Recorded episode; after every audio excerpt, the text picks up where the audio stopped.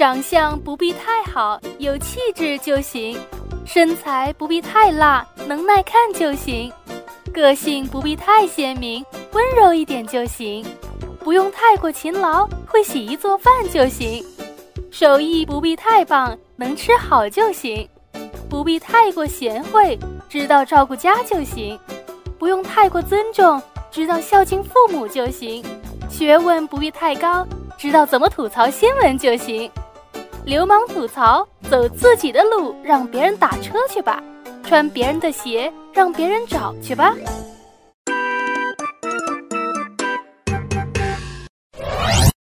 上海搬出严令，将逃票纳入信用档案。逃票的江湖从来都是高手迭出。河南郑州的薛师傅就遇到一位奇人，他发现对方刷卡声音怪异之后，将其拦住，要求重新刷卡，才发现人家逃票玩的是口技。不过一人逃票尚且容易对付，可是到了一天上万人逃票的上海地铁站，那可就另当别论了。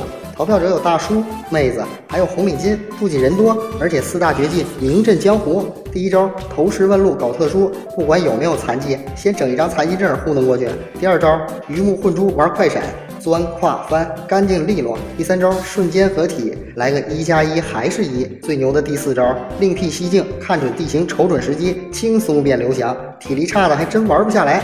终于上海忍受不了浩浩荡荡的逃票大军了，颁出严令，逃票将纳入信用档案。凡有污点者，公务员不能考，教师不能当，更进不了让人垂涎的国企。一次逃票，后悔终身。都让你终身了，有没有？还想占便宜的乡亲们，咱还是守点秩序吧。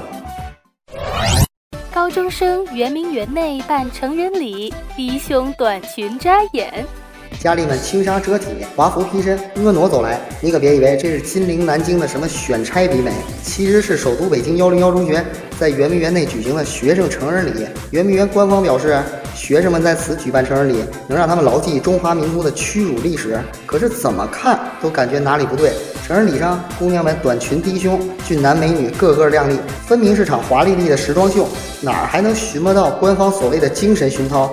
虽然少女及金，男儿及冠的成人礼古时就有，可咱这毫无古代礼仪、满眼西装美腿、夜店风格的成人礼，还真给人森森的半土不洋之感。要不还是看看为众多爱国青年所不耻的岛国吧？姑娘们身着名为“镇绣”的传统和服，拜神祈福展英姿，是不是挺好看？提问朗朗被指语艺不善，引网友炮轰。虽然老马识途，但也难免马失前蹄。以心灵鸡汤著称的知名主持人杨澜姐姐，就在自己最擅长的事情上栽了个大跟头，摔了个狗吃翔。杨澜姐姐在提问联合国和平使者，语不惊人死不休。朗朗。对于世界上买不起钢琴，甚至生活在战乱和饥荒中的孩子，你的工作有什么意义？不愧是继公开替李某某公开辩护之后又一次作死的节奏。杨澜女士，众网友都为你感到骄傲。你还记得你是一个主持人吗？我们的问题是，对于世界上看不到电视，甚至生活在战乱和饥荒中的孩子，你的工作又有什么意义？杨澜姐姐，其实你是好意，我们都懂的。不过这次败个太明显，实在难逃大家来找茬的劫难。小学生陈花瓶深秋穿夏装为领导表演。话说，祖国的小花朵们不经历一番磨难，怎能做合格的社会主义接班人呢？这不在陕西宝鸡国战镇小学就有领导来锻炼你们了。虽然已是深秋渐凉，小花朵们仍需身着夏装露天表演。校长美其名曰展示素质教育成果，当然校长是不能着凉的，外套加身，暖意融融。至于你们小孩儿，人家觉得吹点凉风还是不打紧的。小朋友，你可别委屈。河南洛阳的小伙伴们比你们凄凉多了，千人冷雨中为主席台上的领导汇演，没处躲，没处藏。不过能经得起风吹的，才能建设祖国。跟你们比起来，韩国那帮在雪地里赤膊军训的小毛孩弱爆了。你们让领导龙颜大悦的表演，才是有意义的素质教育。体坛明星不屑计划生育，热衷赴港超生。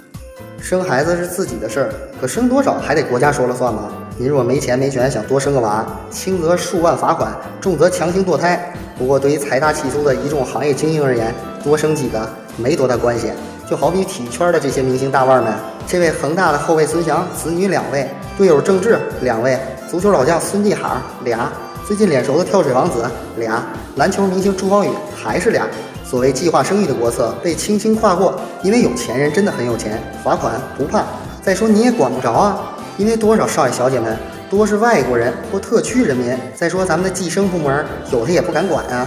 不信您看那国际知名导演，号称葫芦娃他爹的张艺谋先生，江湖传闻育有妻子，无锡计生委查了半年多，也是了无音讯。所以这计划生育啊，真的只能说呵呵。家事国事天下事，没钱吃饭是大事。别看你现在特别狂，以后指不定谁会黄。各位杠友，感谢收听这期的流氓吐槽，我们下期见。流氓吐槽站得更高，尿个更远。